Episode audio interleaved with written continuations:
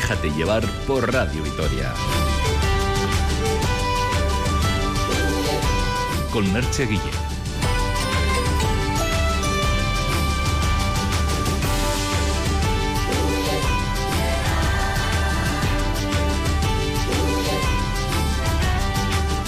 ¿Qué tal? ¿Cómo hemos amanecido en esta mañana de, domingo, 28 de enero, último domingo ya de este mes?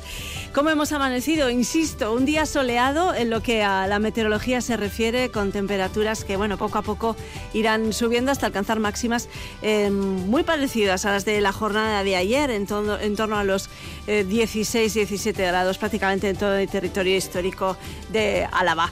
Os invitamos a que nos acompañéis durante los próximos minutos eh, y hoy en formato cápsula, que decimos, eh, un, formato reducido hasta las 12 menos cuarto. A partir de ese momento, el equipo de deportes llamará a nuestra puerta para retransmitir en directo el partido entre el Araski y el Guernica. De momento, nos dejamos llevar hoy en esta mañana por Arancha Prado en el control técnico, por eh, Rosa Ortiz de Mendivil y Kaitin Allende en la redacción. Y vamos a hablar de patrimonio porque Euskadi ha constituido una de las mayores concentraciones industriales de Europa. El trabajo, la fuerza, el ingenio y la energía que se concentraron en las zonas mineras e industriales durante más de un siglo tienen un valor singular al ser testimonio de nuestro pasado reciente.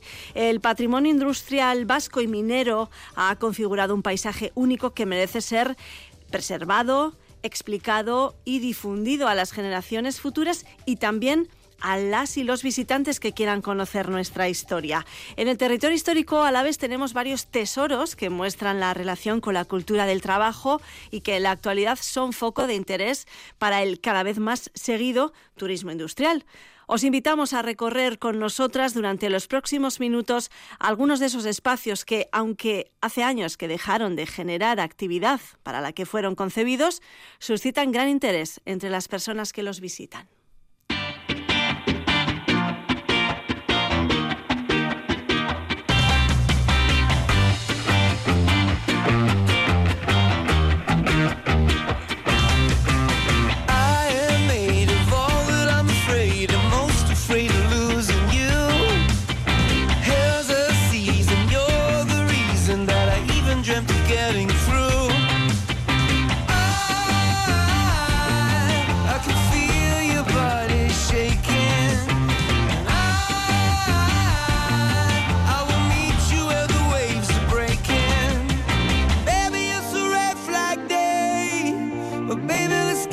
Esta semana en Fitur, la Feria Internacional de Turismo celebrada en Madrid, Álava, ha presentado una ruta por el pasado fabril y minero del territorio, en la que destaca, entre otros, la mina Lucía de Atauri, la Vía Verde del Ferrocarril Vasco Navarro o el Valle Salado de Añana.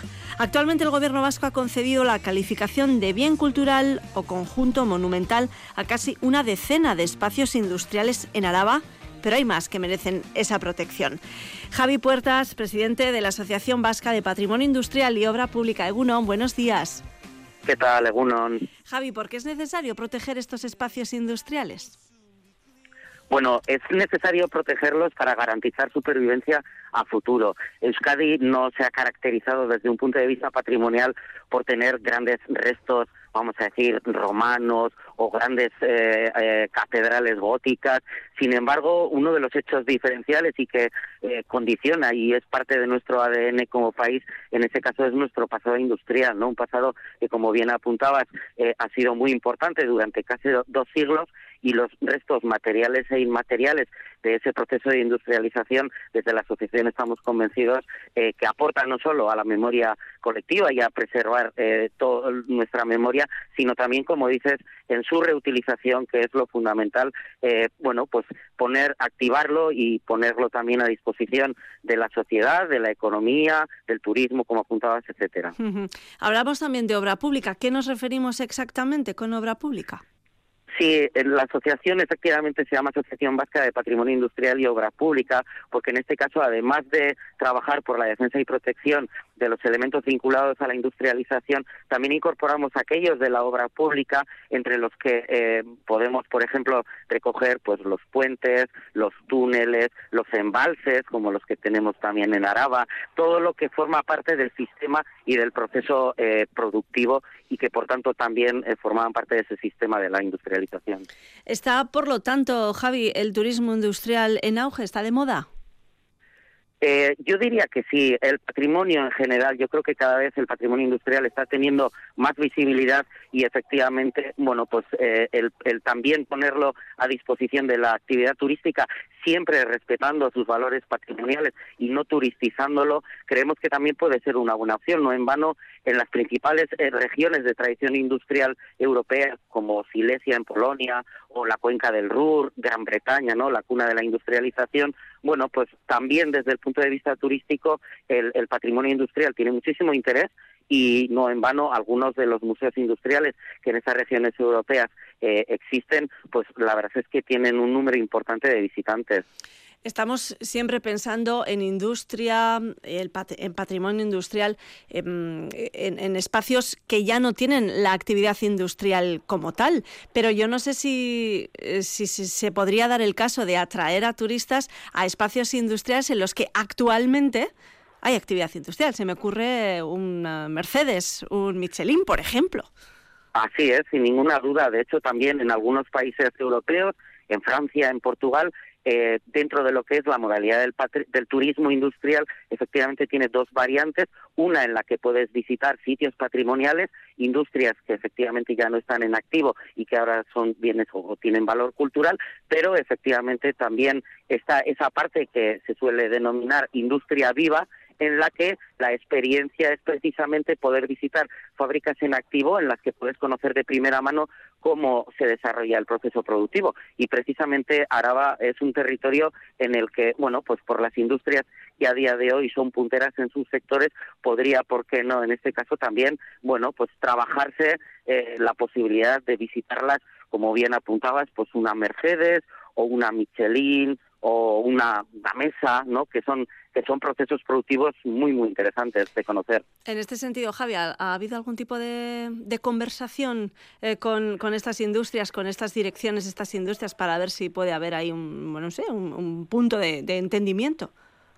Bueno, sí, conversaciones a ver las águilas, como diría aquel, y efectivamente es una cuestión que poquito a poco hay que ir trabajando. Evidentemente, la presencia de eh, patrimonio industrial en Araba, comparativamente con los territorios de Guipúzcoa y Vizcaya, no es tan numeroso, ¿no? Pero sí es cierto que, que como comentaba, eh, Araba lo que tiene es este potencial eh, de, visitas a empresa de industria viva, que bueno, es difícil porque estamos hablando en este caso de complejos que están en activo, por tanto tenemos que salvaguardar la, en este caso la seguridad de las y los visitantes, evidentemente también hay secreto industrial, eh, son cuestiones que poco a poco hay que ir resolviéndolas, pero que como te digo en otros países y además también muy potenciado por las propias cámaras de comercio, en Francia es muy habitual eh, desarrollar, vamos a decir, la, la visita esta empresa también desde el punto de vista turístico.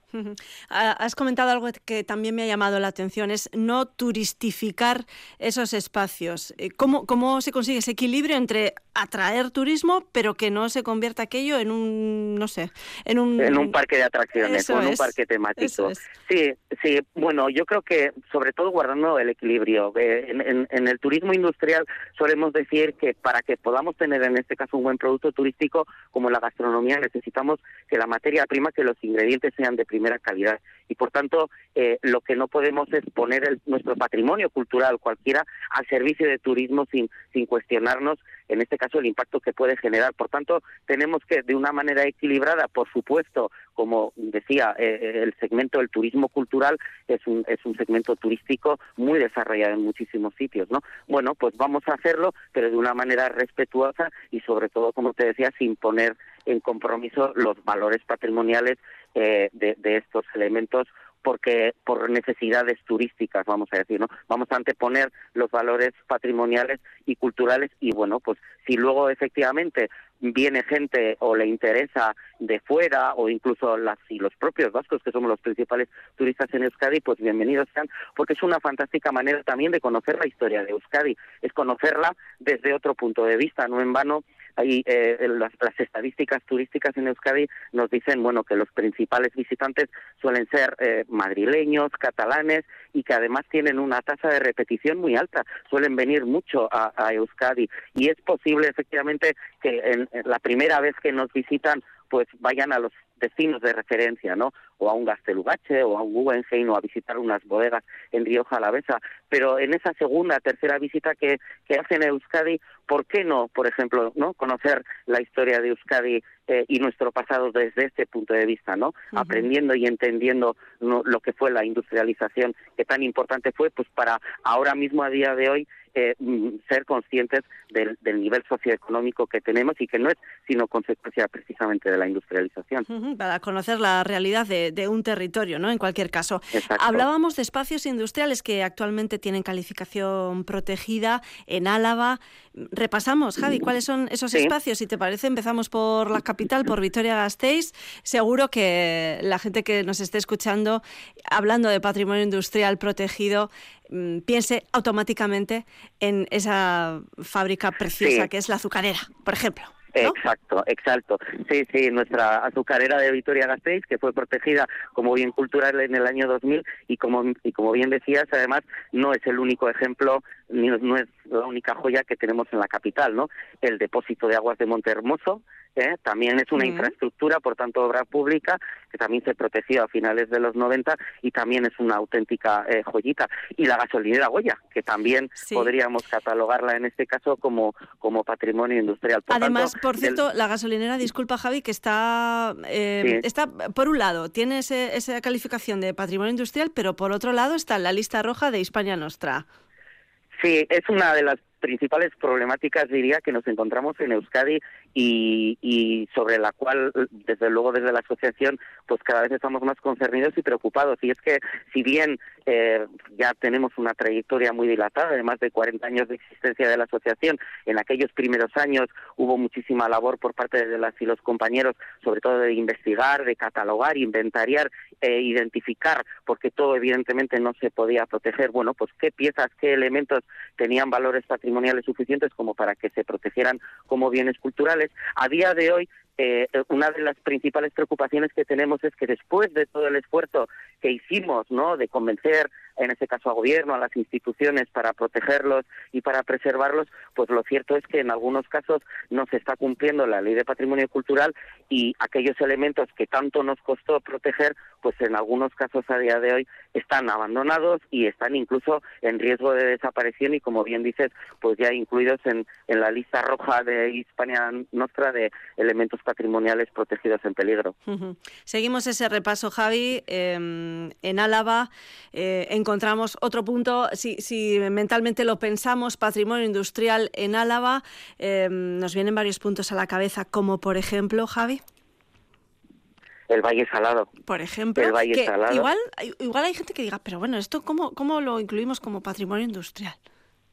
Claro, porque normalmente asociamos efectivamente el patrimonio industrial a lo que tiene que ver con los restos patrimoniales surgidos, nosotros solemos datar fundamentalmente a partir de la segunda mitad del siglo XIX. Evidentemente, la extracción de sal en el Valle Salado eh, viene desde, hace miles de años, vamos a decir. Una de las más antiguas del mundo, de hecho. Exacto, mm. exacto. Pero sí es cierto que también eh, durante ya los años 50, 60, 70, el propio, la propia industrialización sí que hizo que en este caso se utilizaran también en el Valle Salado algunos métodos de extracción, algunos métodos productivos, el propio, la propia necesidad de transportar ya en este caso cada vez mayores cantidades de sal. Por tanto, bueno, es una industria, sí vamos a decir, incluso diría protoindustrial, pero bueno, nosotros también la solemos eh, la solemos recoger o identificar entre, entre nuestro patrimonio industrial. Pues está el Valle Salado y qué otros puntos de interés, Javi.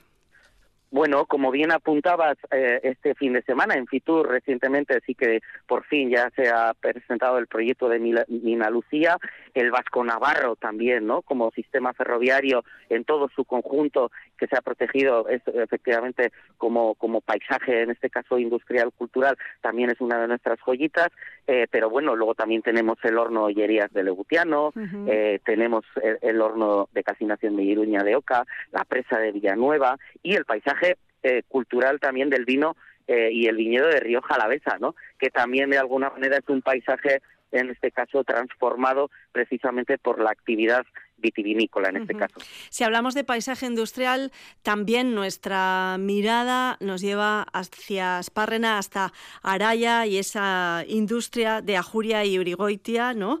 Em, ¿en, qué, ¿En qué punto se encuentra este espacio? En, punto, en el punto, me refiero, ¿en qué punto de, calificación, de protección eh, por parte del gobierno vasco se encuentra?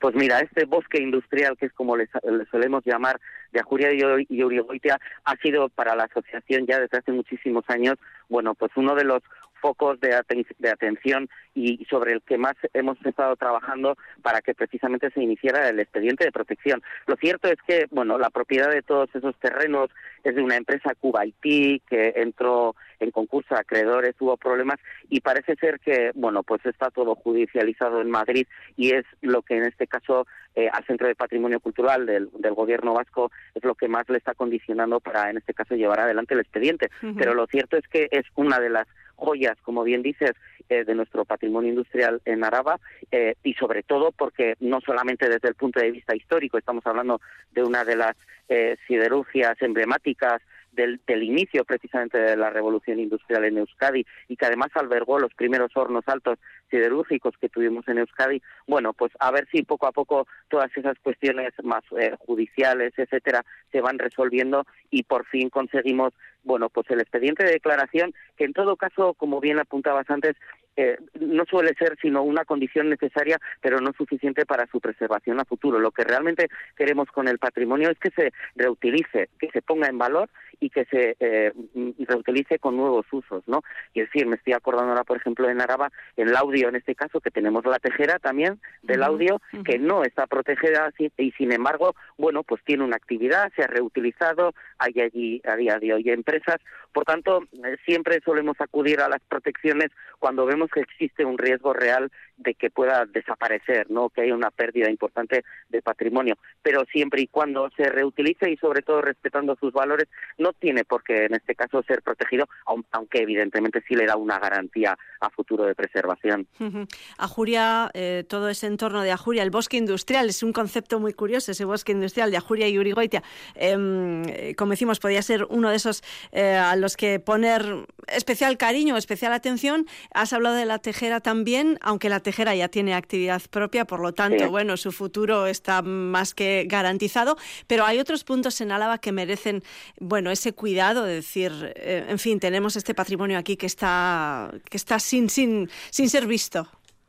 Sí, mira, además en este caso, sobre todo porque como la industrialización en Araba tiene diferentes matices que, le, que se pueden diferenciar en parte de lo que fue la industrialización en Vizcaya y en Guipúzcoa, por ejemplo, todo lo que tiene que ver con la industria vinculada al sector primario es muy importante, ¿no? Y además muy diverso. En este caso, por ejemplo, la red de silos de cereal que podemos que tenemos a día de hoy no el, el, el silo de Agurain o en Ribera Alta y Baja. Es decir estos estos elementos patrimoniales que son únicos porque solo los tenemos en el territorio de Araba porque están muy vinculados en este caso al sector primario sí creemos que habría que hacer un especial esfuerzo por protegerlos no luego también en este caso en, en, en la capital en Vitoria-Gasteiz eh, también ahí solemos insistir mucho y hablar, bueno, pues tanto con la Diputación como con Gobierno en relación con los polígonos industriales, ¿no? Del, del desarrollismo de los años 50 y 60 y en particular, pues Betoño y Gamarra, que son polígonos en los que, bueno, ya tenemos algunas piezas que también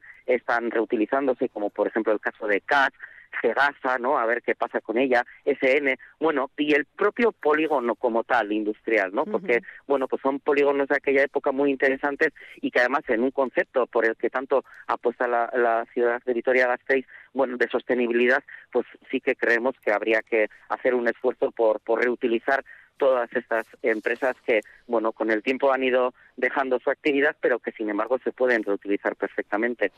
Pues en definitiva, lo que decíamos, conocer la realidad de, un territorio, su actividad económica, su historia, en definitiva, y esa memoria del trabajo para comprender su, desarrollo social y urbanístico actual, ¿no? Pues en todo eso influye y tiene mucho que ver eh, nuestro patrimonio industrial. Javi Puertas, presidente de la Asociación Vasca de Patrimonio Industrial y Obra Pública. Como siempre, muchas gracias por, por atendernos. Estoy segura de que más de una persona hoy mm, le, habré, le habremos dado, le habrás dado alguna idea para visitar en esta, en esta mañana de domingo alguno de esos puntos que has mencionado. Es que ricasco, Javi.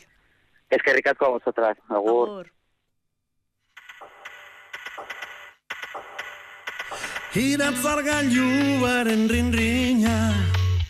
entzun dodan lehenengo gauza Da zego xobizera gartien ez nau.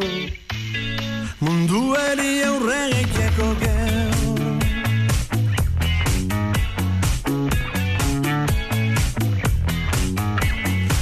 Telebistaren bombardaketie Kalien danak akojoneute Aditu asko jakitun gitxi Bardin bardin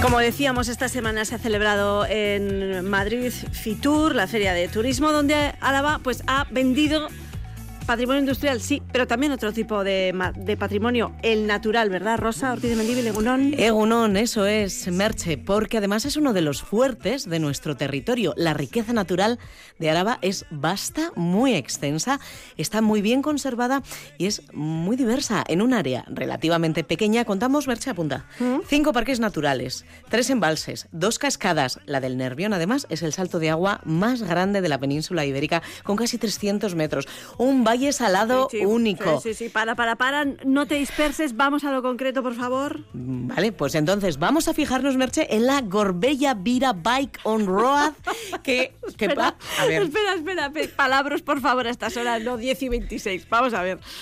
Merche, por favor, esta es una nueva propuesta turística que acaba de presentar en Fitur la cuadrilla de Gorbella Aldea. Venga, vale, entonces me interesa. Vamos a ver. vamos a ver. Te estaba tomando el pelo. Es una nueva ruta ciclable por carretera que se suma a la ruta de mountain bike que ya ofrecía el destino turístico Gorbella, que recordamos está formado por Gorbella Aldea, en Araba, y la Asociación de Desarrollo Rural Gorbella en Vizcaya. Es un recorrido circular de 88 kilómetros que da la vuelta al Parque Natural de Gorbella y proponen hacerlo en bici de carretera. Y lo conoce muy bien José Antonio Arenzana, técnico de ICEA Events, entre otras razones porque la ha diseñado él. Egunon, José Antonio.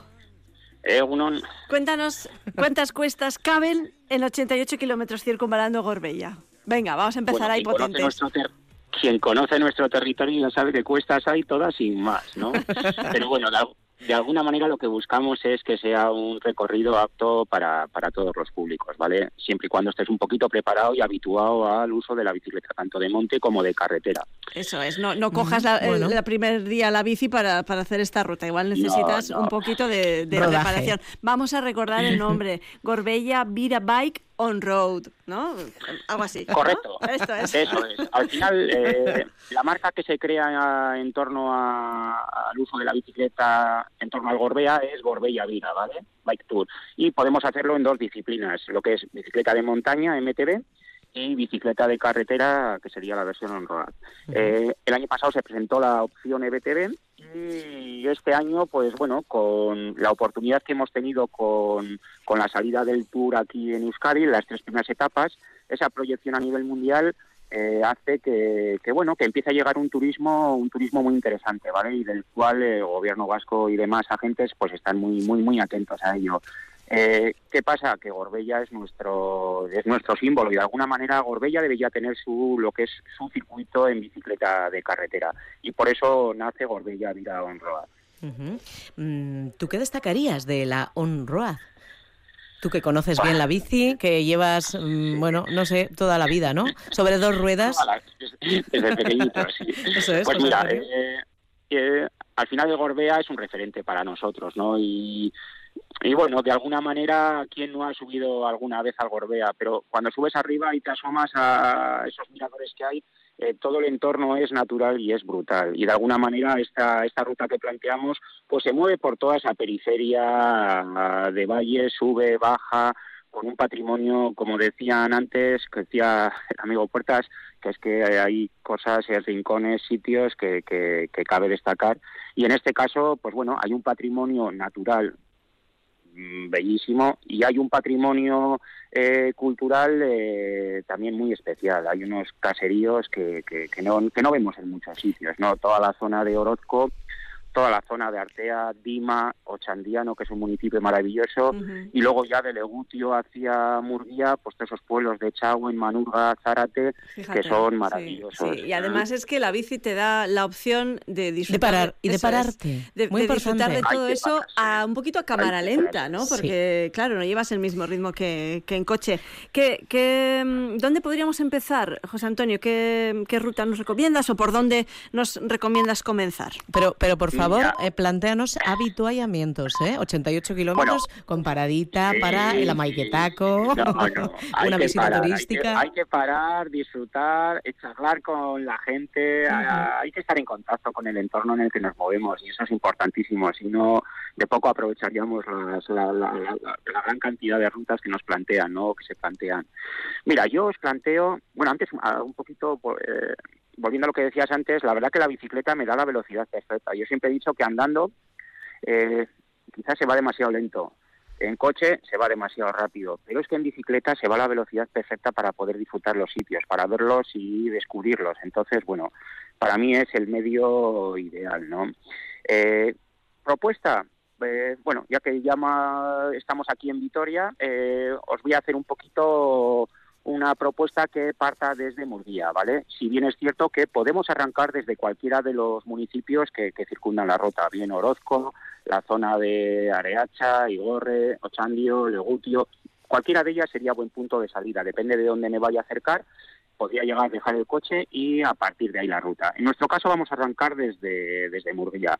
Para mí llegar a Murguía y tomarte un cafecito allá a la mañana y luego pues eh, tirar hacia Altuve, o sea, la ruta va en sentido horario, eh, bajaríamos por Altuve hasta Orozco, por la carretera antigua, eh, son carreteras de muy bajita densidad de tráfico, así que no vamos a tener ningún problema, hasta Orozco. Y en Orozco ya tendríamos, cogeríamos a mano derecha dirección Ibarra, que es donde tenemos la primera dificultad, que es Vicosgane, ¿vale?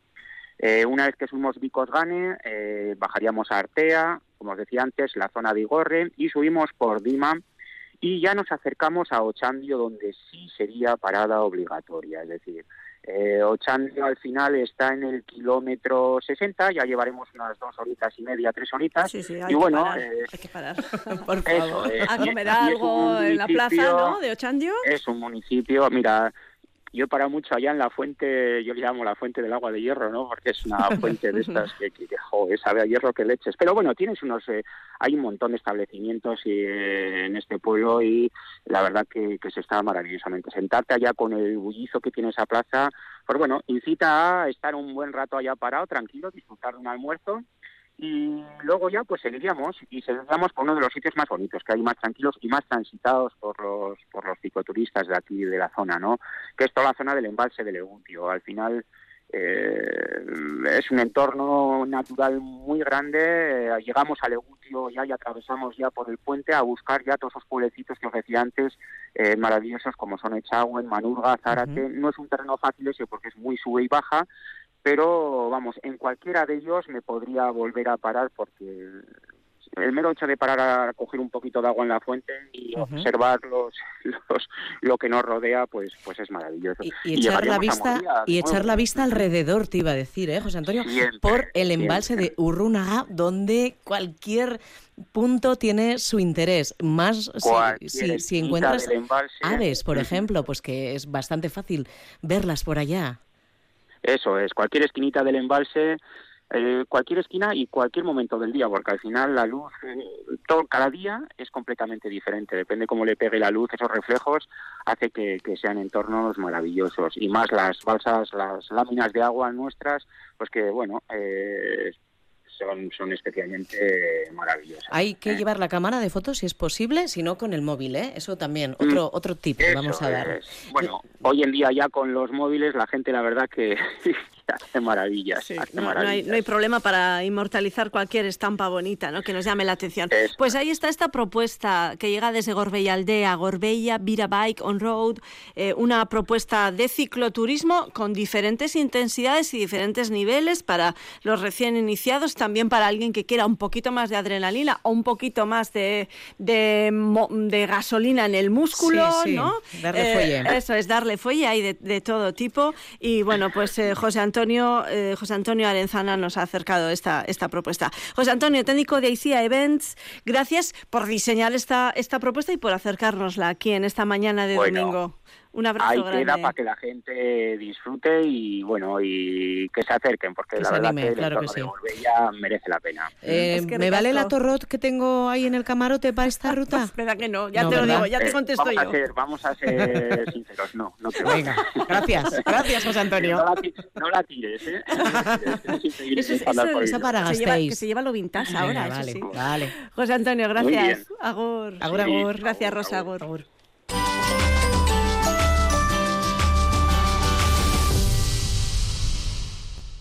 Cuando surge un conflicto familiar, el Servicio de Mediación Familiar facilita el diálogo para llegar a un acuerdo extrajudicial consensuado. Servicio de Mediación Familiar. En Bilbao, Donostia, Vitoria-Gasteiz y Tolosa. Tendemos puentes entre personas. Igualdad, justicia y políticas sociales. Gobierno vasco. Euskadi. Bien común. Este domingo a las 5 de la tarde no hagas planes. Vigésima jornada de Liga Endesa. Basconia Obradoiro. ¿Te vas a perder el encuentro entre los hermanos Howard? Dos adultos y dos infantiles desde 30 euros. Solo en el Bues Arena. Que no te lo cuenten. De la mano de EITB. Violencia sexual es que mi jefe me haga comentarios obscenos, se insinúe y busque el contacto físico. El problema es mi jefe. Cada vez que me llama a su despacho, tiemblo. Tengo miedo a perder mi trabajo.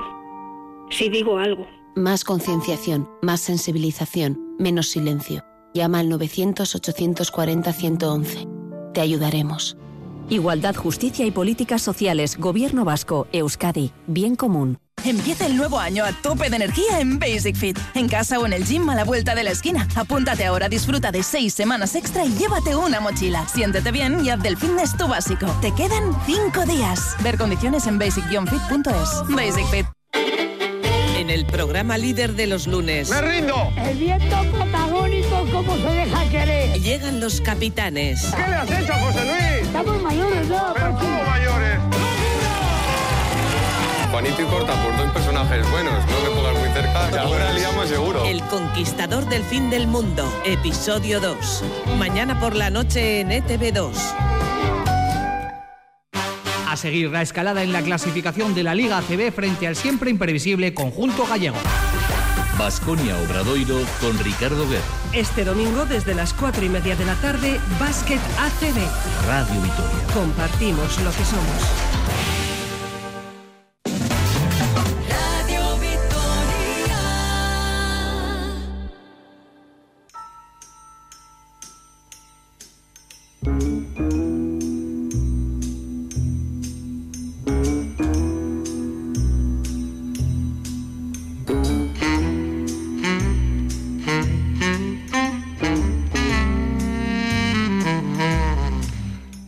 Especial atención en este momento a los y las chiquis que estén escuchando ahora. Déjate llevar Radio Vitoria. Acercaros a la radio, decirle a Itayama que suban el volumen. Estáis escuchando esta musiquilla, ¿no? Vamos a ver, a ver, a ver.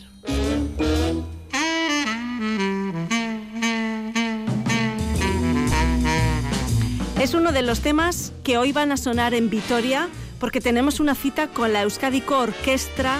Estrena esta tarde en Vitoria Pantomima, un espectáculo, un concierto dirigido a niñas y niños de 3 a 6 años, una producción propia que se puede disfrutar hoy en Vitoria Gasteiz, como digo, en el Teatro Federico García Lorca del Centro Cívico Lacua. Tenemos dos entradas para este concierto maravilloso para el que ya no quedan entradas. Nosotros tenemos dos. Y lo único que necesitamos es que nos llaméis chiquis y nos digáis en qué dibujos animados salía esta, esta canción. Así de fácil. 945 01 26 71 945 01 26 71. ¿En qué dibujos animados salía este tema de Henry Mancini? Y te llevas dos entradas para el concierto de esta tarde que vas a flipar.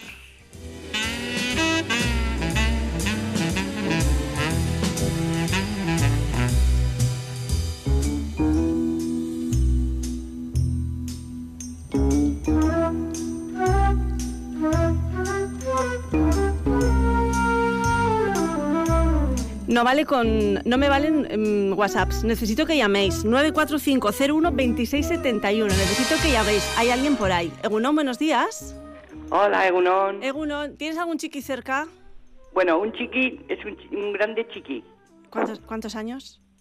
Pues tiene 53, pero No, no, no. es síndrome de Down. No, no. eh, ah, bueno, estamos Tiene hablando. de- Tiene una... Sí, Bueno, estamos hablando de un espectáculo para niños de 3 a 6 años. sí, es que este... ¿Sí? ¿Le, le encanta esto? ¿Sí? Bueno, igual nos, puede- igual nos puedes dar tú la clave. ¿Cómo te llamas? Aitor Arribas. ¿Y, y tú cómo te llamas? Yo, Edurne. Edurne, ¿qué, ¿en qué dibujos animados salía este tema? La Pantera Rosa. Efectivamente, la Pantera Rosa. Venga, pues para ti, Edurne, estas dos entradas. Venga, pues que, que las disfrutes tú y que las disfrute Aitor también, ¿vale? Es un, es un conciertazo, es un, es un tema... Va a ser una- un concierto maravilloso de la Euskadi Orquestra. Es que Vale, ricasco. gracias. Gracias. Gracias, Agur. 10 y 40, La Pantera Rosa de Henry Mancini, que va a sonar esta tarde en Vitoria Gasteiz. Nosotros nos vamos ahora con una rica receta de anemias que anda por aquí. Déjate llevar por Radio Vitoria. Las mañanas del fin de semana con Merche Guillén.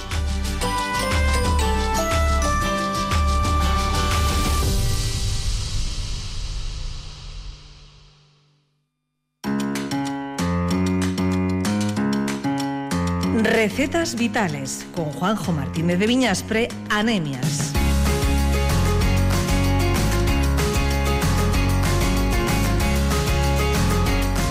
Egunon, Juanjo, muy buenos días. Bueno, Merche. ¿Cómo estás? Muy bien, habrá que decir. Vamos tirando. Tirando. Definitivamente hasta luego enero. Adiós. Definitivamente, ya está, ya pasó, ya pasó, Ya. ya. Tenemos que tomar fuerzas La siguiente meta el 21 de marzo. Yo siempre me pongo esa meta de que... de primavera. Claro, porque el- a mí el otoño y el invierno, las cosas como son, pues me, me retraen un poco. Eh, Yo no sé. A ti ya todos, yo creo, ¿eh? Yo sí, sobre todo el otoño me, me, me da de bajón, me da de bajón. El otro día, que de estos días que hemos tenido con, con solecillo, aunque un poco de frío, pero solecillo, me decía mi hijo, ama, cuando hace sol me pongo de buen humor. Digo, pues te- le pasa a ti y a todo el mundo. Sí, Todo sobre, mundo. todo sobre todo a la gente mayor. sí. Y si hace sol y tenemos una buena mesa, Efectivamente, eso ya es, es maravilloso. maravilloso. Bueno, Algo hoy nos vienes, y rico. nos vienes con una receta de, de costilla, no de cerdo, De ternera. costilla de ternera, pero no la vamos a asar en el horno ni en la brasa. ¿Cómo la vamos a hacer? Pues mira, la vamos a guisar. Mm. La costilla de ternera es una parte de que es eh, a la hora de comprar pues es baratita. ¿eh? Se suele emplear para hacer muchos eh, mucha gente la emplea para hacer caldo, o sea, sopas y tal. Tengo Pero una duda, discúlpame, Sí. Juanjo. Eh, ¿El churrasco es lo mismo? el churrasco es la forma de cortarlo. O sea, o sea la costilla Pero de viene de ternera la costilla. e- efectivamente Vale. viene de ahí. Y antes de que sigas, déjame mencionar ese- esa línea de WhatsApp, 656-787180, para que nuestros amigos y amigas de este espacio gastronómico puedan hacer sus consultas. Dicho esto, vámonos con esa costilla de ternera guisada. Guisada. Mira, vamos a coger un kilo tres cuartos de costilla de ternera, porque tiene mucha pérdida, es verdad, de, entre hueso. ¿eh? Un pimiento verde, una zanahoria, un puerro, una cebolla, 300 gramos de setas, 8 pimientos del piquillo, dos dientes de ajo, aceite y sal. Eh, esto como para cuatro o cinco personas perfectamente. Lo primero que vamos a poner a dorar la costilla de ternera troceada junto con el puerro, la zanahoria, el pimiento verde, la cebolla, echando sal y tres cucharadas de aceite. En la olla rápida, ¿eh? sobre todo en la olla rápida porque en, en cazuela abierta tardaríamos bastante tiempo. Claro. Pero esto es muy fa- facilito de hacer rápido. Cubrimos de agua y a la máxima presión tenemos cociendo durante 25 minutos. Una vez cocida la costilla, se cuela el caldo y la vamos a dejar enfriar para desengrasar. Siempre que hagamos este plato lo vamos a hacer de víspera, porque, bueno, pues como hemos hecho alguna otra vez, que hacemos un caldo, lo dejamos enfriar, cuando está frío lo metemos a la nevera y al día siguiente toda esa grasa superflua pues se puede quitar perfectamente. Vale, vale, la grasa ya se ha endurecido y cogemos con una cuchara o lo que sea y la quitamos de, de la superficie. Vale. Por otro lado, se reserva la costilla quitando la grasa y los huesos. Aún estando todavía templaditas cuando podemos quitar todas las ternillas y los huesos. Se trocean las setas y se saltean con dos dientes de ajo picados, una pizca de sal y tres cucharadas de aceite. Darle un salteadito a las setas poco hechas. ¿Qué tipo de setas, Juanjo? Pues mira, eh, este plato, si lo hacemos en época de setas, el que, que seguramente tendrá eh, a los que sobre todo se dedican a coger, pues, pues, pues le pueden poner desde desde unas pardillas, unas cantarelus, un, bueno, en fin, una lengua de vaca, cualquier cosa de estas. ¿Seta de temporada? Es- sí, seta de temporada. Pero si no, estas, eh, que- estas que venden ahora que, comerciales que tenemos durante todo el año. Eh, como decía, se, tro- se trocean las setas, se saltean con dos dientes de ajo picados, una pizca de sal y tres cucharadas de aceite. El caldo desengrasado, ahora que ya le hemos quitado toda la grasa, lo vamos a reducir a un tercio de su volumen. Esto es para que coja consistencia y se- encima se, Se haga un poco gordito. Eh, efectivamente. Eh, una vez reducido, se añaden las setas, se incorpora toda la costilla desmenuzada y los pimientos del piquillo que vamos a saltear previamente. Salteamos un poquito los pimientos del piquillo que están hechos y, y vamos a tener una cazuelita donde tenemos todo, trocitos de carne, sin hueso, sin ternilla, con las setas y los pimientos.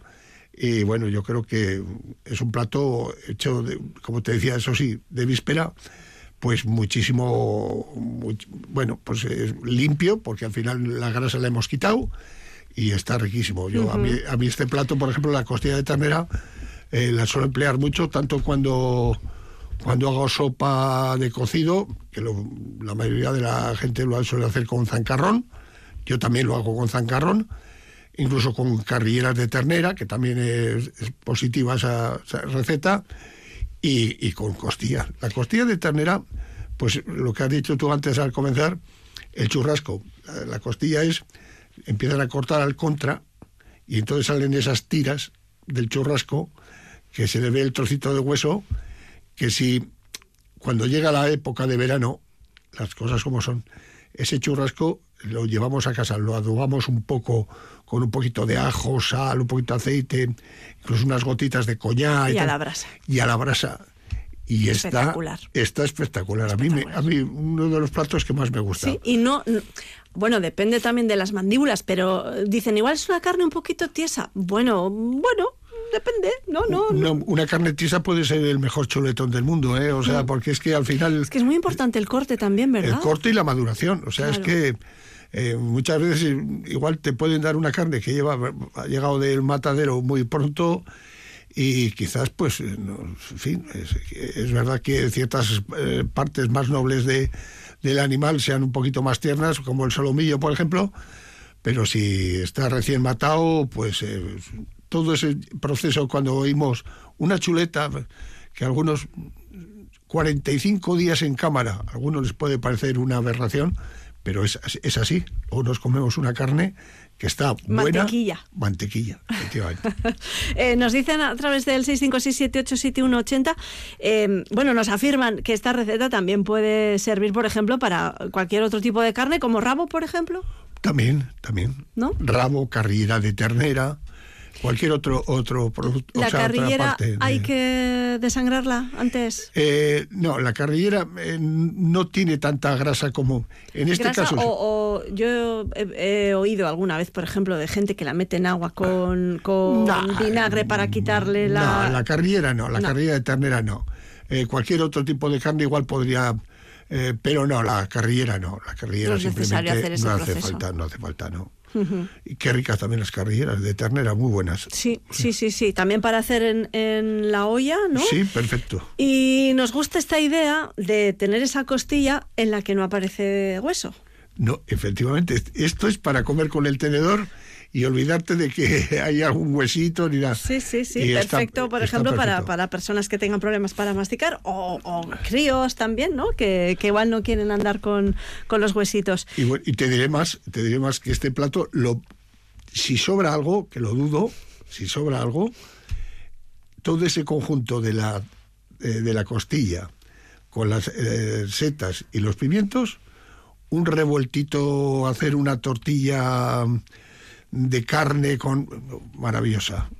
Te digo por experiencia que lo suelo hacer, ¿eh? Sí, sí, sí, sí. Y haces una tortillita para cenar perfecta. Ahora a los jóvenes también les da por coger un, una, como una especie de torta de talo, que no es de talo, pero como si fuera un burrito, burrito, sí. también puede servir También, ¿no? también, con, esta, con este tipo de carne. perfectamente. Bueno, pues ahí tenemos esta receta vital de, de Juanjo Martínez de Viñas, esta costilla de ternera en cazuela, muy fácil, muy sencilla de hacer, con eh, bueno, pues con, con todo el cariño como siempre, eh, para unas cuatro o cinco personas, depende del hambre sí, que tengamos, efectivamente. de los pinchos que nos hayamos comido antes de comer. Y además, eh, pues unos productos que encontramos en el comercio local, que gracias a Fundación Vital y a Red pues estamos todos los domingos intentando apoyar ese comercio que tan maravilloso que tenemos. Y tanto que sí.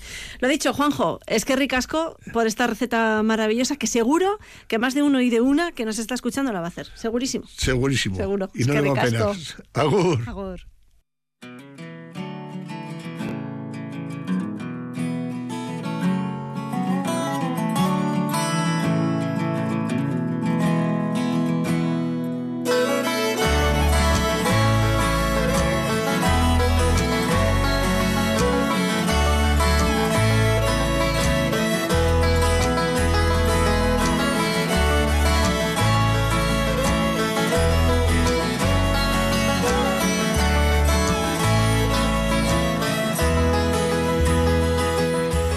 Ante el cambio climático, todas las personas estamos más que concienciadas. Reciclamos, reutilizamos y quien puede y tiene, cuida el huerto y hace compost, por ejemplo. Todo esto es muy necesario. El caso es que todo es poco y a la vez es mucho. Son muchas las personas y familias que siempre se apuntan cuando llega el día del árbol y colabora plantando uno. Antes de adentrarnos en la actividad de hoy del último árbol que nos va a llevar hasta las campas de, de Olarizu, vamos a escuchar un fragmento del cuento en el que se ha basado, está escrito por María Quintana e ilustrado por Silvia Álvarez y es Esther Sanía del canal de YouTube quien narra el cuento. Una noche, los árboles decidieron que había llegado el momento de marcharse. Arrancaron de cuajo sus raíces y arañando el terreno se fueron. A la mañana siguiente, Goran emprendió el camino hacia la escuela. Demasiado calor y ninguna sombra bajo la que resguardarse. En cuanto llegó, se dio cuenta de lo que estaba pasando. El bosque había desaparecido. ¡Ah! Y en aquel vasto desierto solo se veían los agujeros de los árboles. Cuando llegó a casa... Bueno, pues ahí está ese fragmento de- del último árbol. Y hoy se trata de que los niños y niñas de 4 a 8 años que participen en Olarizu se presentarán a Goran, el protagonista del cuento, del último árbol. Nosotras también queremos participar en una actividad familiar que en breve va a empezar en el Jardín Botánico de Olarizu, como comentábamos, concretamente en la Casa de la Dehesa. Vamos a contactar con Kaiti Kaitin Allende, que se ha desplazado hasta allí. Kaitin Egunon. Kaixo, Egunon, hoy. Bueno, pues estás concretamente en, en la dehesa, en las campas, Así es. en la cruz. Así es. ¿Dónde estás? Eh, sí. no, estoy en Larizú, que esto es un paraíso, de verdad, que tiene la ciudad, que Mucha esto es gente. un regalo. Es una, eh, de momento van eh, con cuentagotas, hay muchos perros y muchas personas paseando, eso sí hay que decirlo, Mm, ¿eh? ujú. que se utiliza para, para pasear mucho por aquí, porque es una bendita ubicación, bueno, y que tantas oportunidades ofrece, como acabamos de mencionar, pues para pasear, por ejemplo, ¿no? Y tener un contacto directo con la naturaleza. No hace falta irse muy lejos si vives en Gasteiz. Ujú. Estoy con Agustí Agut, él es eh, conservador, entre otras cosas, y muchas eh, categorías más. Caixa uno. Egunon, ser modus. Oso, hondo. Bueno, eh, qué bien se entienden las cosas eh, por medio de los cuentos, sean o no importantes, que en este caso hablamos de cosas importantes, pero, pero todos cobra su relevancia, ¿eh? Efectivamente, y por eso aprovechamos mediante esta actividad para acercar a los más pequeños a esa función que cumple el Jardín Botánico en cuanto a la conservación de la biodiversidad vegetal. Mediante la historia de Goran, eh, la primera pregunta será, ¿quién podría imaginar un mundo sin árboles? Es duro, ¿eh? Eso es, es realmente una historia bastante dura, pero bueno, es un modo muy atractivo de atraer al público más joven y a partir de ahí presentarles y realizar una breve visita muy, muy, muy dirigida a, a los más pequeños de, de nuestras casas para que conozcan pues cómo son las instalaciones del banco de germoplasma, cuáles son los microscopios y las lupas que utilizamos, cómo son las semillas de distintos tamaños, colores y formas con las que trabajamos para conservar esas especies más amenazadas, esas especies en peligro de extinción. Y la verdad que contentos con una primera edición de esta actividad en el pasado mes de septiembre, pues nos ofrecieron la oportunidad de repetir y aceptamos el reto. Has dicho las eh, palabras mágicas que son Banco de Germoplasma y Jardín Botánico de Larizú.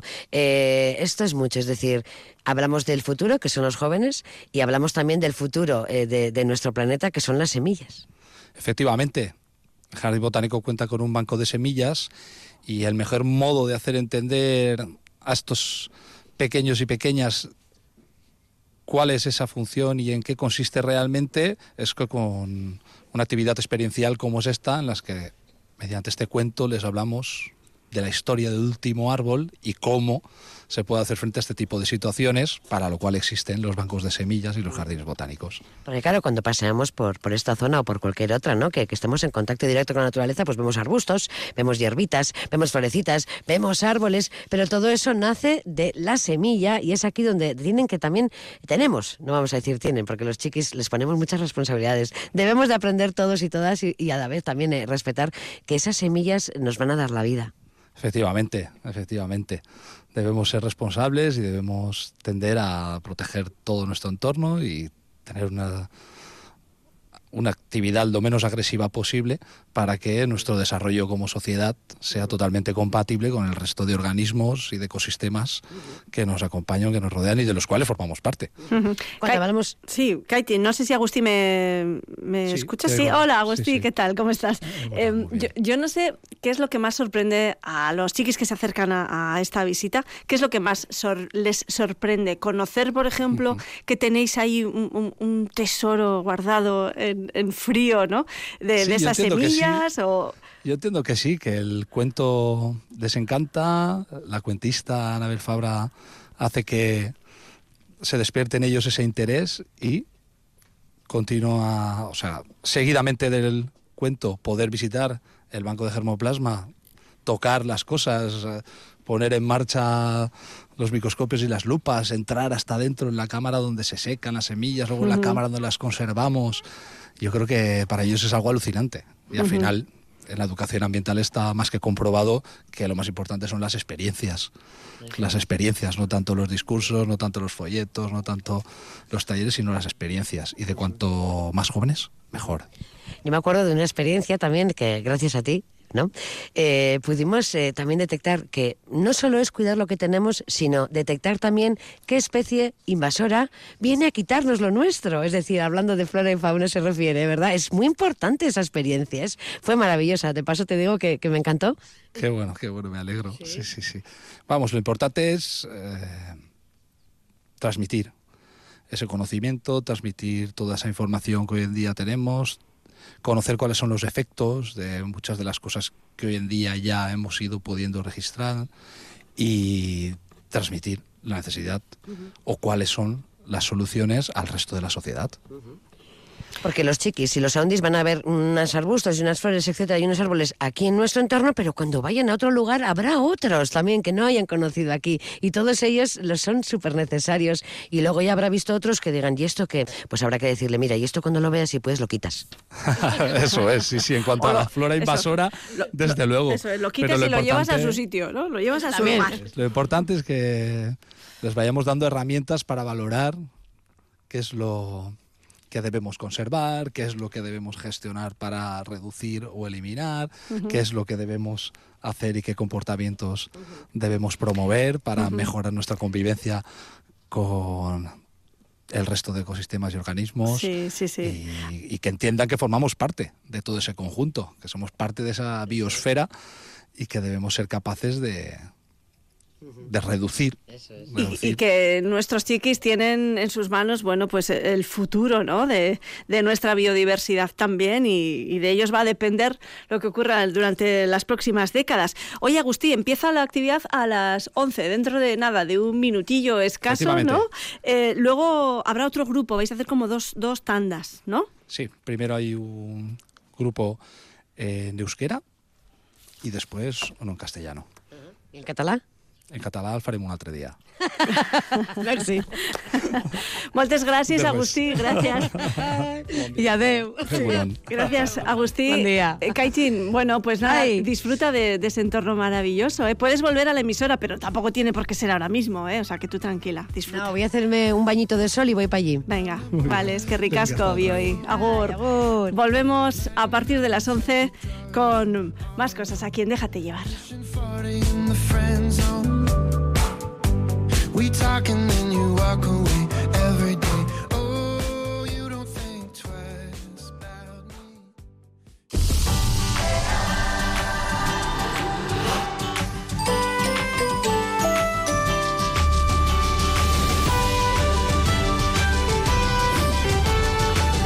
Déjate llevar por Radio Vitoria. Con Merche Guille.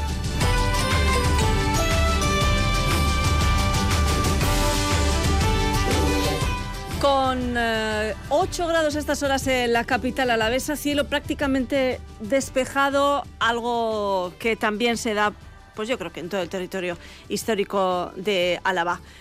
Vamos a hablar en este momento de historia, de cultura, de pintura realizada por mujeres, con nuestro colaborador Santiago Arcediano, que viene con esta musiquilla, fijaos.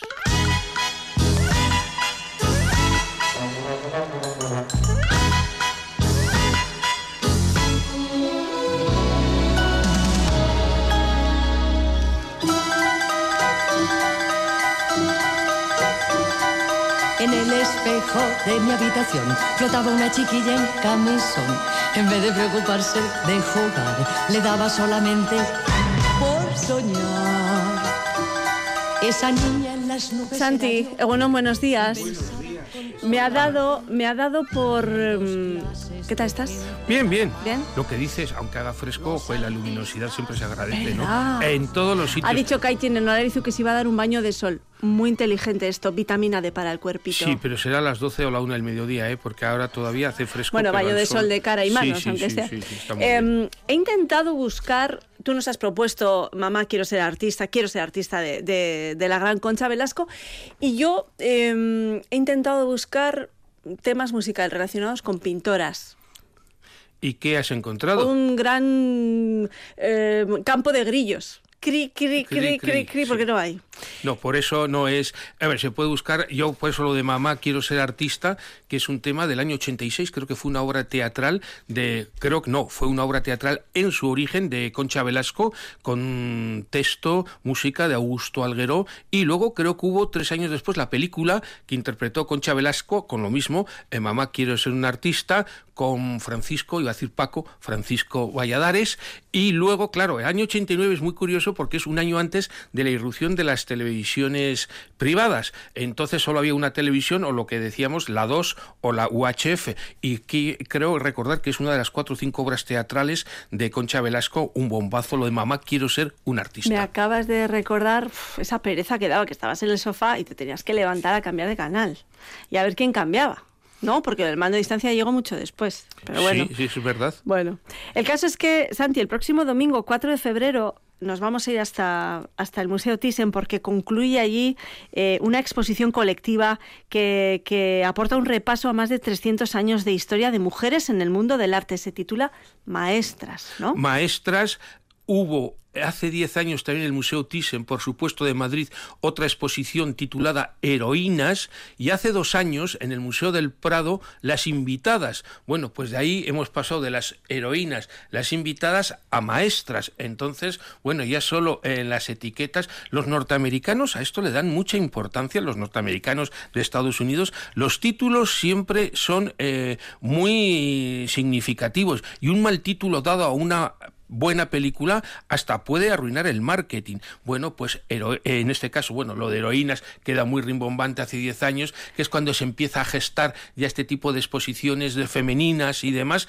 y ahora, bueno, pues las maestras. Me llama la atención porque hablas, eh, habla de más de 300 años de historia de mujeres en el mundo del arte, pero eh, mujeres que han participado de forma activa, que no han sido modelos, ¿no? Que no han sido temática, que no se han puesto ahí para musas, que, que, no han sido musas Esto o es, modelos. no, que han sido mujeres Sí. que han desarrollado su carrera pictórica con eh, cierto renombre, pero que por lo que sea, pues han Pues sido no, por lo que sea muy sencillo. Ha sido, ha sido- sí, eso también se ha llamado eh, Las desheredadas, un último libro reciente también, o eso, Las, las silenciosas, eso. Eh, por lo que sea, no, fíjate, siglo XIX es el que es casi antes de ayer. Eh, es el siglo XIX, es el siglo eh, de la ciencia, de la metodología, para todo, para la botánica, para la astronomía y para la historia, la arqueología y la historia del arte. Entonces, ¿qué ocurre en el siglo XIX? Que es cuando se establece ya los grandes popes, los grandes intelectuales, lo que son, lo que va a ser luego ya en el XX, sobre todo los manuales de historia del arte. Y ahí se Inciso, entonces hay en el Dime. siglo XIX unos señoros que deciden por dónde va el camino cultural Claro. del mundo. Bueno, pero esto siempre, ¿quién hace la historia? Los vencedores.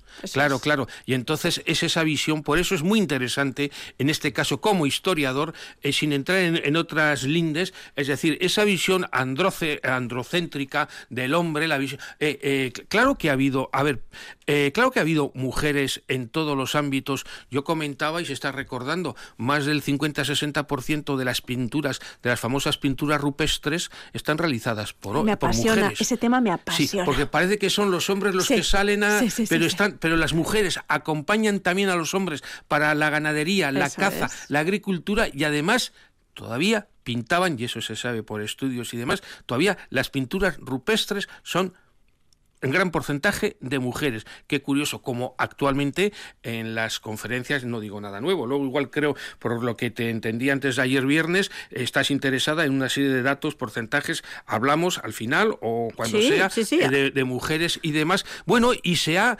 aniquilado eh, muchos temas por ignorancia, también por mala fe, por y oye, fíjate, decía Boccaccio, Boccaccio, el gran escritor italiano, no, que las mujeres, vale, de acuerdo, hace ya eh, muchos siglos, que las mujeres no tenían capacidad intelectual, por lo tanto la mujer como capa- como eh, compañeras de los hombres y poco más.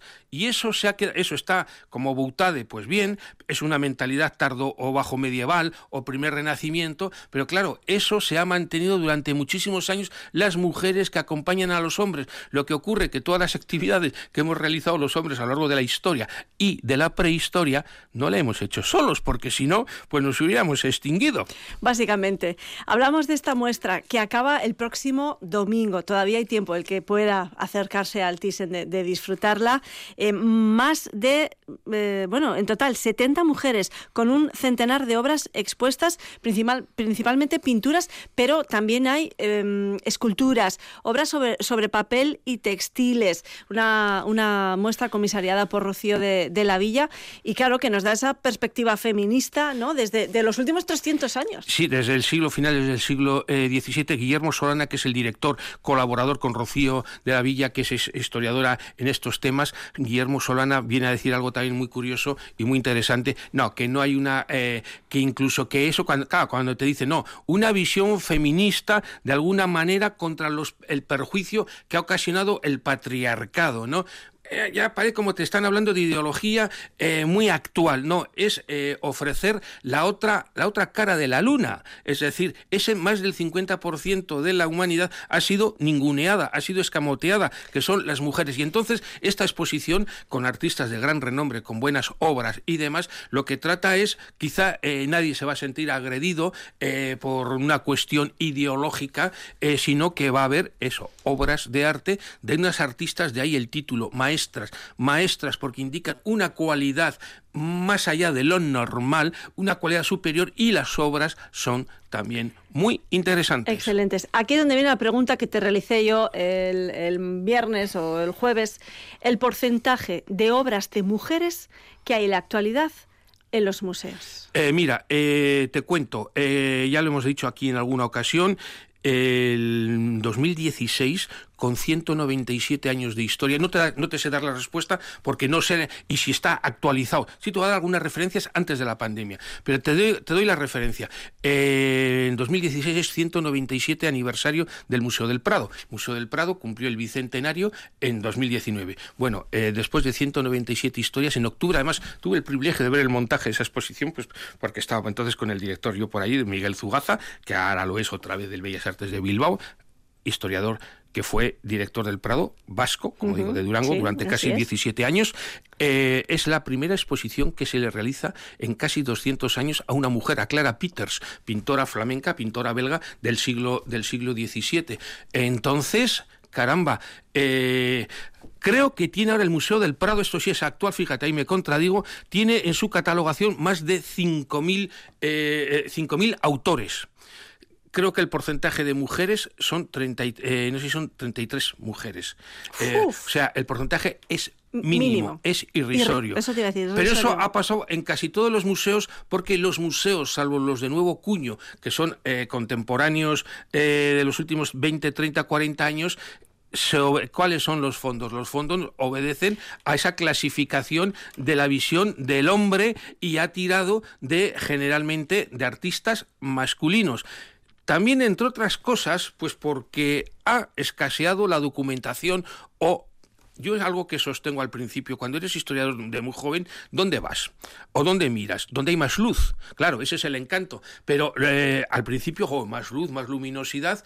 No, pero luego con los años te das cuenta que la investigación te permite ir a la oscuridad. Y además tú siempre lo has dicho, que la curiosidad te abre grandes caminos. También dice que la curiosidad mató al gato, Bueno. pero hay que ser curioso. No, Claro. por eso hay muchos gatos que tienen muchos accidentes, muchos gatos domésticos, porque son muy curiosos. Claro. Y hay que ser curiosos. Claro. Los gatos dicen que tienen siete vidas, nosotros solo una, pero ya que tenemos eso y algunas profesiones o trabajos, ¿qué sería, Merche?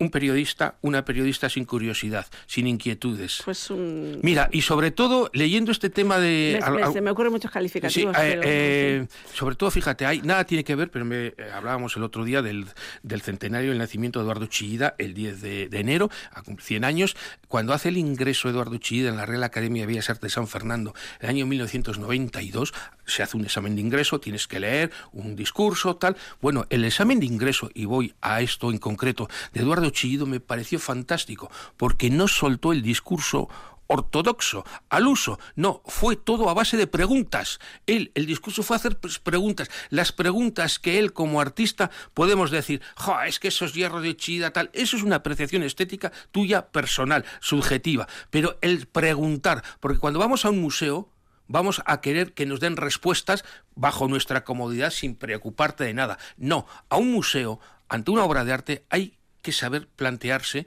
preguntas. Y así es como se avanza, y así avanza la ciencia, con un montón de preguntas. Obviamente, se avanza luego cuando esas preguntas dan una serie de respuestas que son válidas para una generalidad. Pero el tema de las mujeres, por ejemplo, en la historia del arte, los grandes eh, tratados, pues cuando yo estudiaba en los 80, los manuales de historia del arte, incluso ahora, pero los de literatura, incluso todavía, eh, Ángeles Caso se quejaba hace 3, 4 años, con muchísima razón, que todavía en muchos mm, estudios de, no sé cómo antes era el BUP, tal, se estudia solo a- de las mujeres a Rosalía de Castro y, y poquito, y a Emilia Pardo Bazán. O sea que... Sí, eh, es que se da en eh, todos los que son ámbitos, del es que siglo se da- XIX. se que da en hay todos los todavía- ámbitos. Entonces, eh, pero a veces es la comodidad, incluso a veces también del profesorado o de los historiadores, a sota, caballo y rey. Sí, y sí. que a mí no me planteen problemas. No, es que hay que plantear problemas, como decía Eduardo Chillida. Hay que saber plantear preguntas. Y el tema de las mujeres en la historia del arte en general o la música, las grandes arquitectas que ha habido, por ejemplo, que han sido ninguneadas por inconsciencia, otras veces por mala fe. Todas estas mujeres de la generación del 27 fueron ninguneadas por sus grandes compañeros poetas que hoy oh, tienen nombre estos, mm, estos poetas en institutos, Sí, sí, en sí. calles, y ningunearon a sus propias compañeras de las cuales no solo hay una relación afectiva, pues también se decía eso, no, la mujer, el apoyo eh, afectivo del hombre. Bueno, tendrá que ser en ambas direcciones, ¿no? Y se han ninguneado los propios que van presumiendo de libertad, de igual, incluso ahora de igualdad, me vienen un montón de ejemplos, pero me voy a callar de políticos que eso de la igualdad y luego no hacen ejemplo con nada, ¿eh? Y eso hasta les queda retratado en algún teléfono móvil y demás, que luego no se puede descodificar ese teléfono móvil con alguna asesora.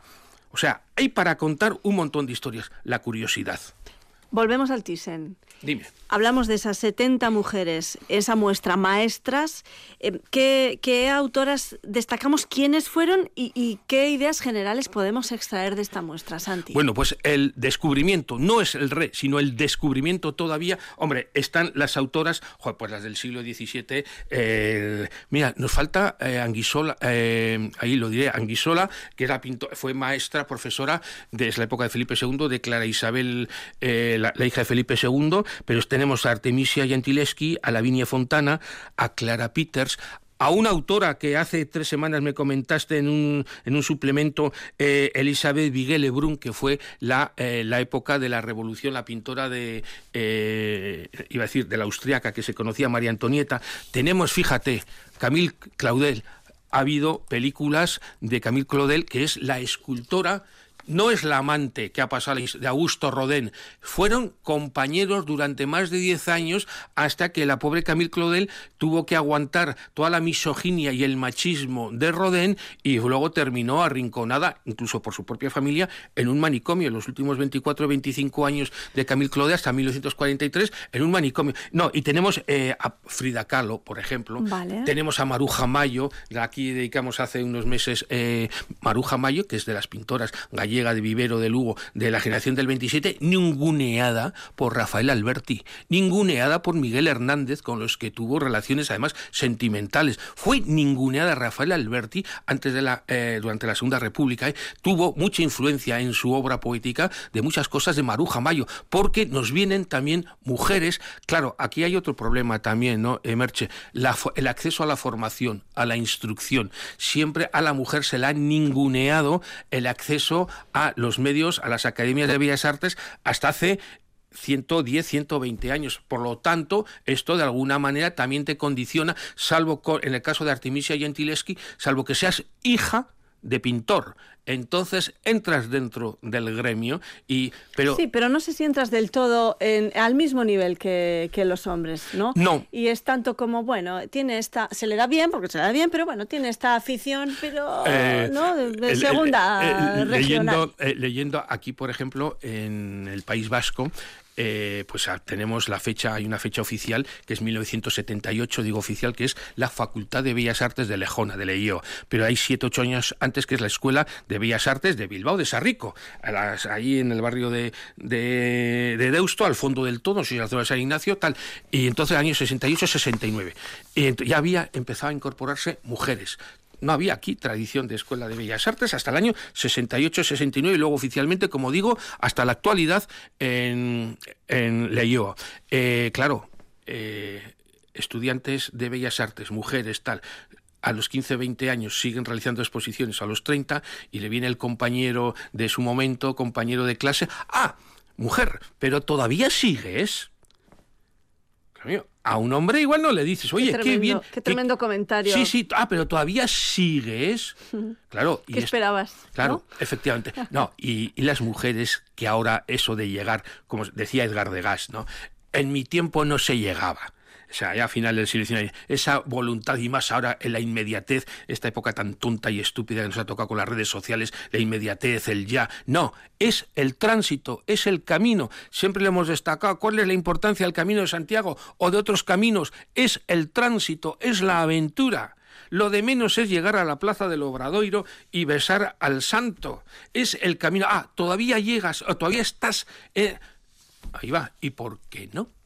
¿Y por qué no? Pues son, eh, claro, pero esto es esa cultura patriarcal que es cierto, está presente consciente e inconscientemente en muchos casos. Bueno, pues lo que es consciente habrá que corregirlo y lo que es inconsciente también, ¿no? Bueno, afortunadamente esto está cambiando, no igual al ritmo que esperábamos, pero afortunadamente eh, estos grandes centros de, de- de- de cultura, estos museos creados en un momento de, la historia mm, por señores eh, con una visión, pues bueno, lo que Sí, decíamos. ¿no? pero ahora, cuidado, ahora casi todas eh, las direcciones de museos, todas, no. Eh, bueno, los más importantes no, pero son, son, son mujeres. Son no, mujeres. pues, porque Te quería preguntar si hay alguna vasca en esta muestra que me hubiera encantado. No. En la Eh, muestra de maestras. No, no, no, Ahí, ahí te cuento, no, está, estamos hablando, me has dicho, tres siglos, 1700 eh, hasta 1930, por ejemplo, eh, mira, eso se me ha ido ahí, me alegra, por ejemplo, no hay fotógrafas, hay muchas fotógrafas. Es que esto nos da para otro. No, no ¿eh? da, eh, y por ejemplo, no hay arte abstracto. A ver, vamos a ver, toda exposición es contar una historia. Entonces, joder, es la que no quiere eh, el espectador, nosotros como espectadores, es- yo doy unas clases tal sobre arte vasco y siempre me sale alguien en una hora y media y siempre me sale alguien, oiga, que usted no ha citado a Adolfo Guiar, oiga, pero le he citado a Ignacio Zuluaga, le he citado a los hermanos Cibiaurre, a los hermanos Arrue, a Aurelio Arteta, a Julián de Tellaiche, oiga, si usted me quiere decir que conoce a Enrique Nieto Ulibarri, pintor vizcaíno de la primera mitad del... Vale, perfecto, no se puede citar a todo el mundo. ¿Apostilla mucho la gente en las conferencias? Sí. No, eh, a ver, eh, yo tengo la suerte, ¿eh? Eh, porque además a los tres minutos les comento eh, que me pueden preguntar, interrumpir, doy las clases, las conferencias y ahora vuelvo otra vez. eh, Eso es con- peligroso porque hay gente que hace su propio tesis de la pregunta. no, no, sí, no, bueno, no, esto me pasó, me pasó en la Universidad de Deusto, no, pero se corrigen, se autocorrigen entre, no, eh, de alumnas que te, a la compañera, oiga, señorita, compañera, no me interesa su pregunta, sí, pero no me suelto un, un exordio, un discurso de cinco minutos, porque la opinión me interesa la del profesor, no la suya. Se, a veces se autocorrige, ¿no? No, la gente generalmente es educada, pero sí me pasó hace años en un centro cívico eh, estas eh, personas que vienen con su cliché político, ideológico de determinado partido político, que eso me, bueno, eh, no me lo, me lo hacen una vez, no dos.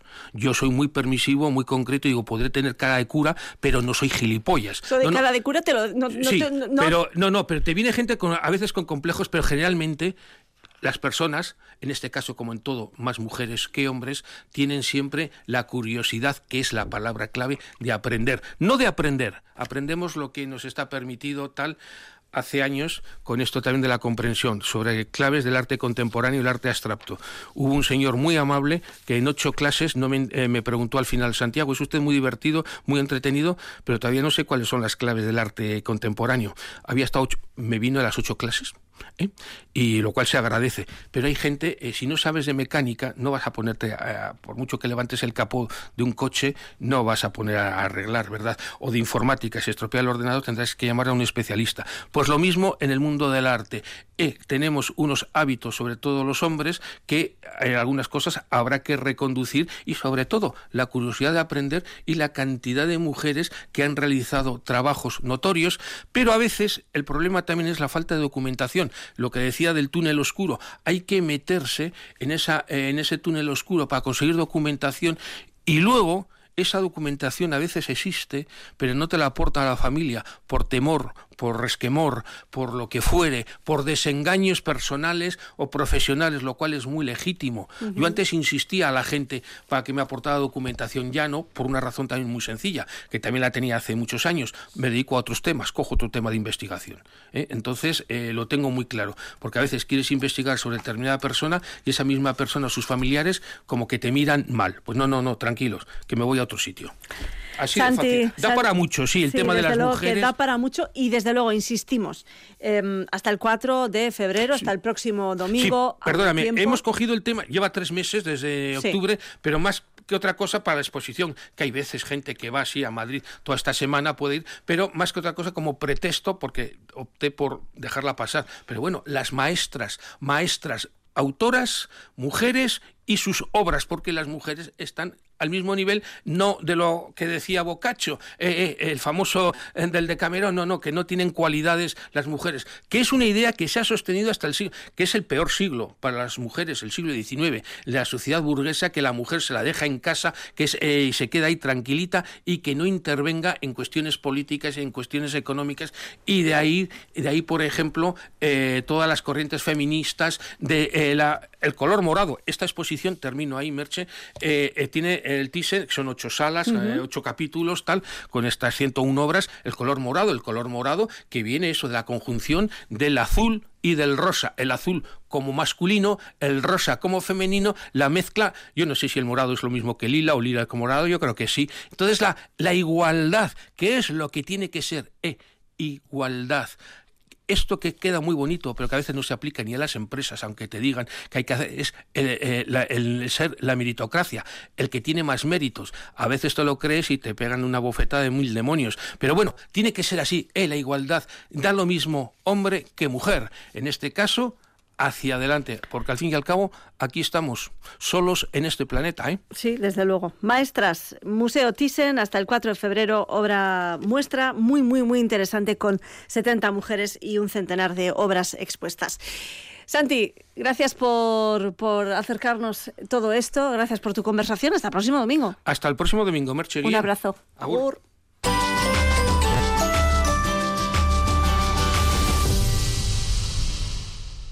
Oye, Floren, tú nos has hecho un montón de compañía desde la radio, pero ¿te has sentido alguna vez solo? ¿Qué va? Con mis hijas, mis amigos. Y ahora soy Betión. Con tu medallita roja. Mi mamá también es Betión, ¿eh? Me da seguridad. Y cuando lo necesitas, te atienden de inmediato. Me da tranquilidad. Betión, 10 años a tu lado. Gobierno Vasco, Euskadi, bien común. Violencia sexual es que mi amigo no respete mi no. Cuando me desperté me dolía todo el cuerpo. Él estaba a mi lado. Yo no quería, pero si es mi colega. Más concienciación, más sensibilización, menos silencio. Llama al 900-840-111. Te ayudaremos. Igualdad, justicia y políticas sociales. Gobierno Vasco, Euskadi, bien común. Esta semana nos vamos de estreno, el de la compañía Kia Theater. La sed del Minotauro nos lo va a contar su director Alex Guerediaga. Intentaremos deconstruir el mito de Helenas con Bea Insa y terminaremos poniéndonos a tono con el proyecto que Demodé Produccionac tiene entre las manos, La Afinadora. El último apuntador los sábados a medianoche y los domingos a las 10 de la noche en Radio Vitoria. Gama Sub Mazda electrificada, con 6 años de garantía, tranquilidad y confianza en cada viaje, con etiqueta eco y cero, porque cuidamos del planeta tanto como tú, para tus aventuras al aire libre o para la ciudad. Al ser híbrido, lo tiene todo. Gama Mazda, unidades limitadas en stock, con entrega inmediata. Tecnoaraba, portal de Gamarra 56. Conciencia ecológica activada. Araski Guernica en Radio Vitoria. Derby en Mendizorroza con la esperanza de ver la mejor versión de las de Madi Urieta tras los últimos tropiezos ligueros. Este domingo desde las 12 menos cuarto, baloncesto femenino con Rafa Ortego. Radio Vitoria. Compartimos lo que somos.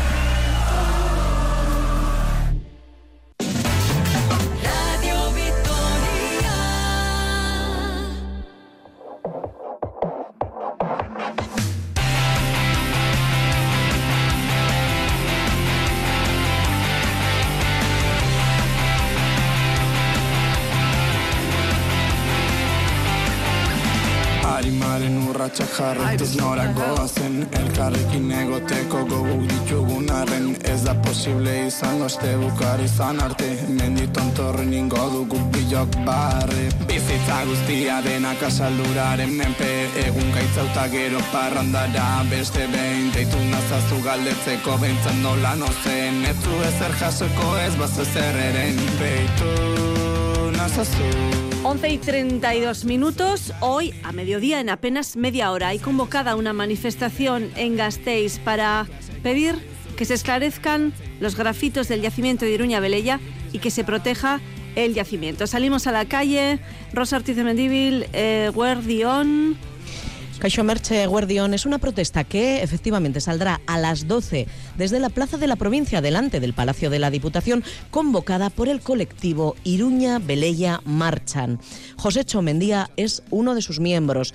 Caixo Josécho. ¿Quiénes sois, Iruña Velella Marchan? Pues somos una asociación, como bien decíais, que lo que pretendemos es la clarificación de, de los grafitos, que se les hagan unas pruebas arqueométricas para dilucidar de una vez por todas si son falsos o son verdaderos.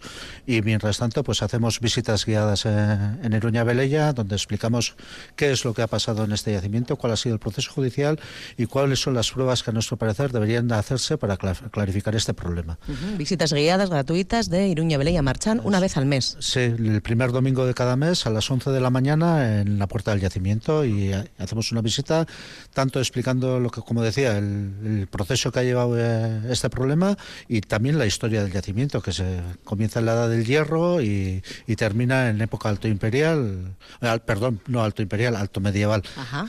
Por contextualizar, José Chuy, de forma muy, muy resumida, hablamos de un yacimiento de unos 3.000 años de historia, donde en 2005 el equipo liderado por el arqueólogo Eliseo Gil encuentra cientos de objetos de época romana, entre ellos unos grafitos excepcionales, esos que pedís que se daten científicamente. En 2008, Diputación, que es la propietaria, expulsa a Gil, en ese momento codirector de la excavación, y el año siguiente, 2009, presenta una querella acusándole de haber falsificado los grafitos.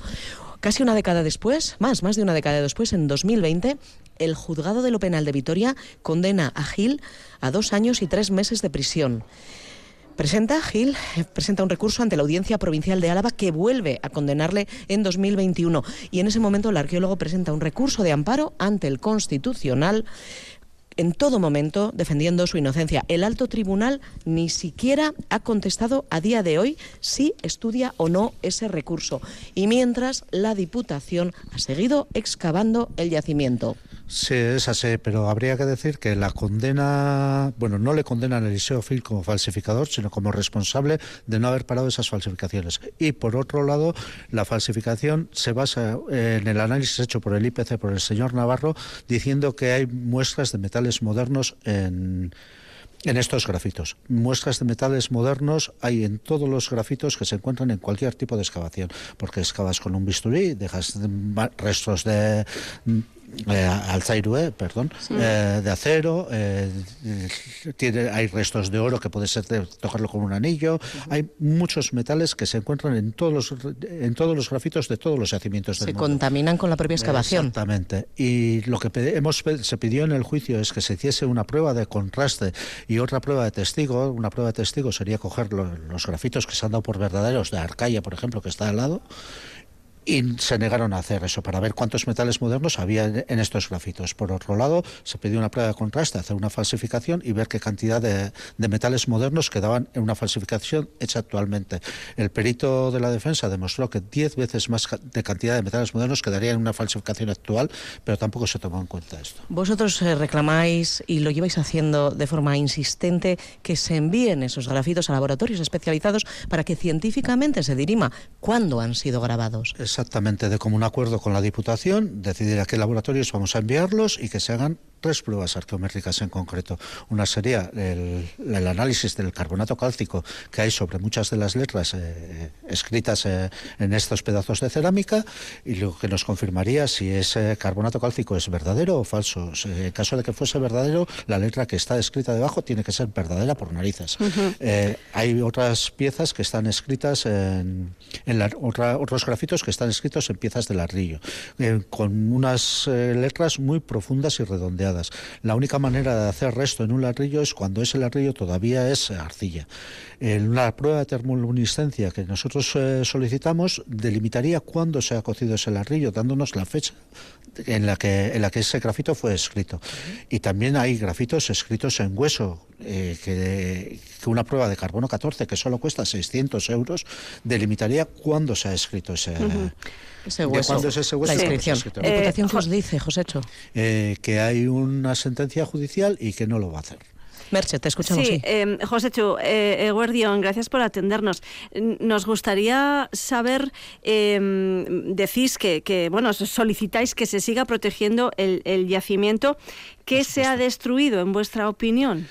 Pues eh, desde el mes de abril de este año, más de 100 metros, 120 metros en el interior de la muralla han abierto una trinchera de 3 metros de ancho por un metro y medio de profundidad y en la puerta secundaria de la muralla han hecho un agujero con la excavadora de 4 metros de profundidad por 10 de ancho por 15 de largo. Se han llevado por delante todos los estratos que había ahí.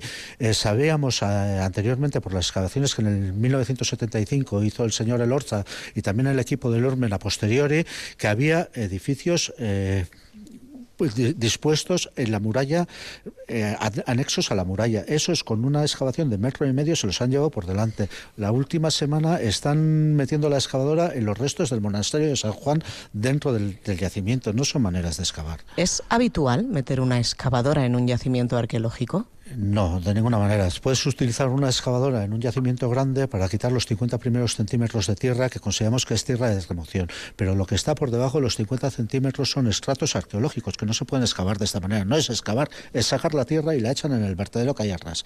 En ese vertedero aparecen pedazos de cerámica, hueso, carbón, pero a patadas.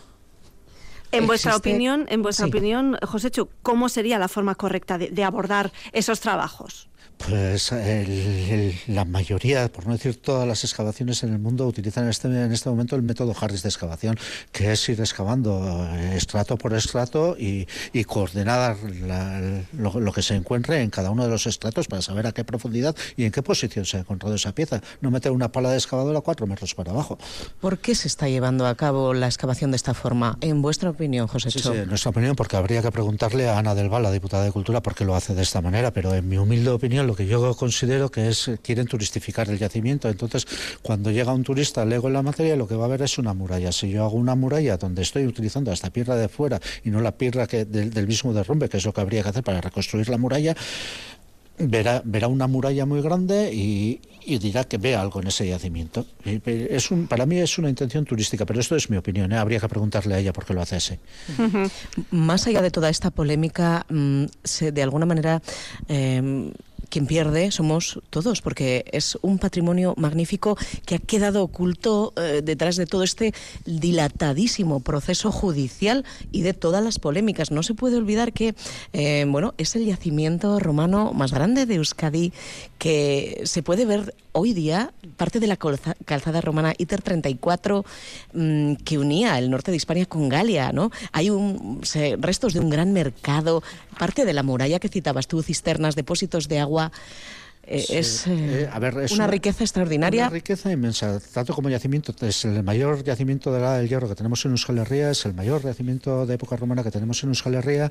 Es un yacimiento donde no se ha construido después, está virgen completamente. Para un arqueólogo eso es una maravilla. Puedes, puedes excavar como Dios manda pero se niegan a hacerlo y tenemos una riqueza en los grafitos que habría que demostrar si son falsos o no mediante pruebas arqueométricas y no me- mediante un proceso judicial eh, y nos daría pues una imagen de lo que era el euskera hace 1600 años o una imagen de lo que sería un, un proceso de evolución de lo que es el latín a lenguas romances, porque también tenemos Ujú. muchos grafitos encontrados en latín. O sea, es una riqueza que la están echando a perder. Ujú. Eh, en lo personal le comentamos a Ana del Val que sobre una situación podrida no se puede construir algo nuevo. Primero hay que aclarar, hay que sanar la herida y una vez que se ha hecho eso se construye.